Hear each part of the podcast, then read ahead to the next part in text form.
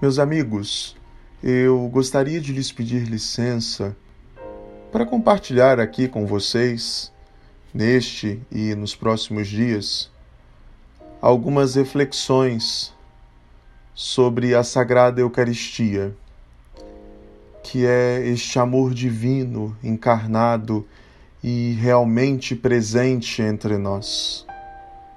Em consideração, sobretudo, a proximidade da grande solenidade de Corpus Christi, quando somos chamados a renovar nossa fé eucarística.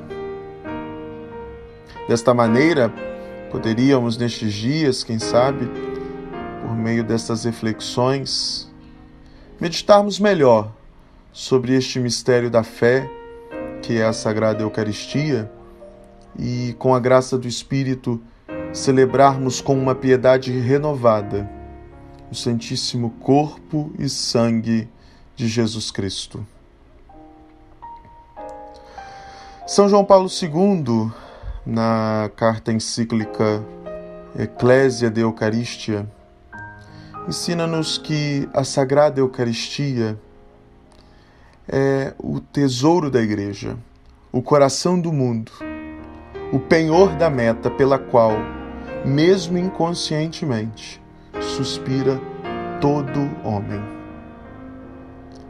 A Sagrada Eucaristia é o tesouro da Igreja porque ela é a presença viva e o testemunho eloquente de um Deus que se fez carne e habita entre nós.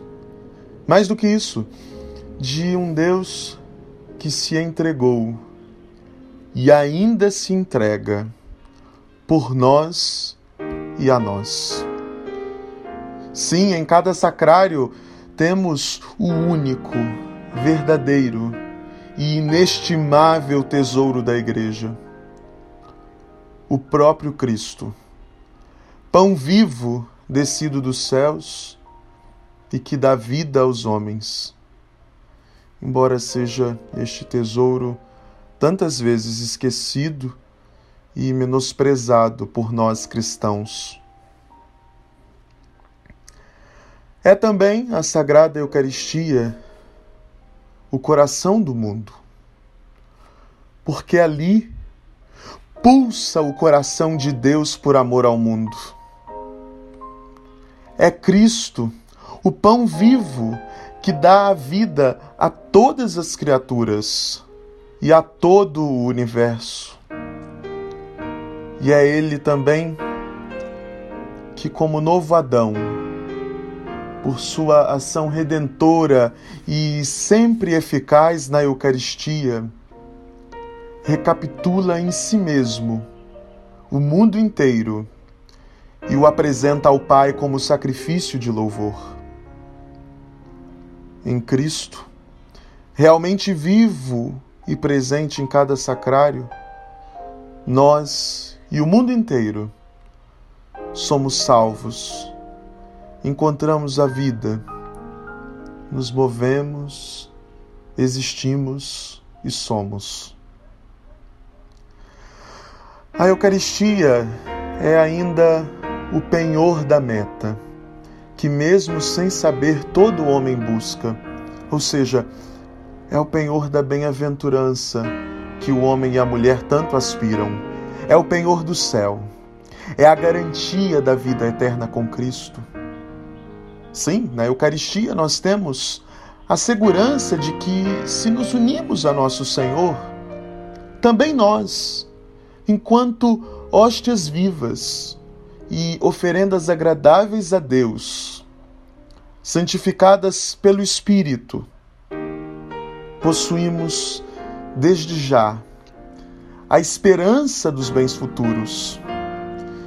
E temos também, já agora, um antegozo desta glória eterna que esperamos um dia gozar plenamente junto dos anjos dos santos, da Santíssima Virgem Maria, com a Trindade Santa no céu.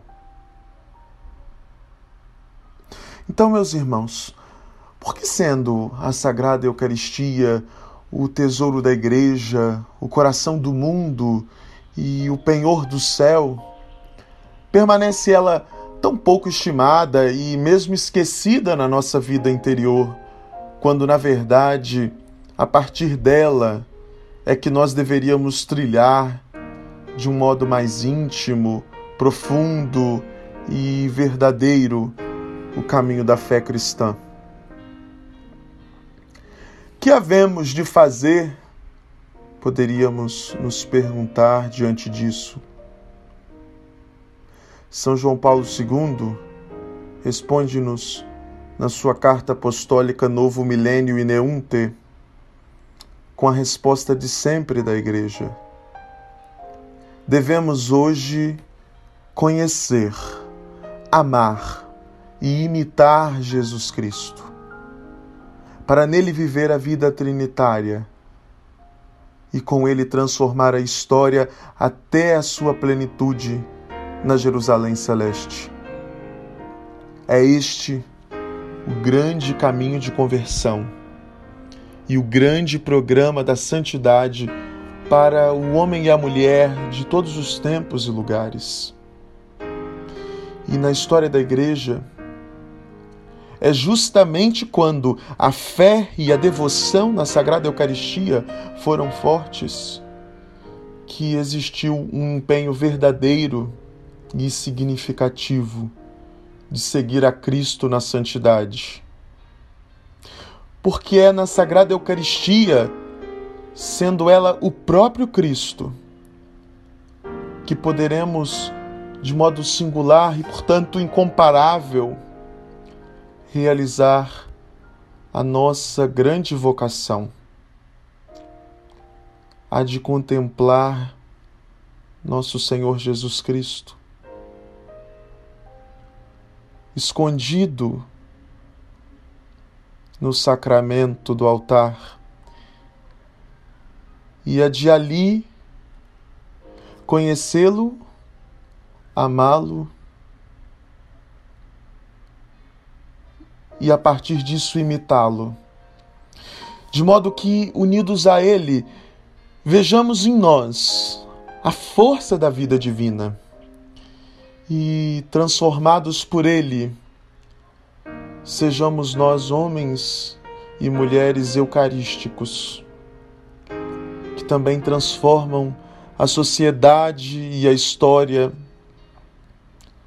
comunicando ao mundo a boa nova de nosso Senhor.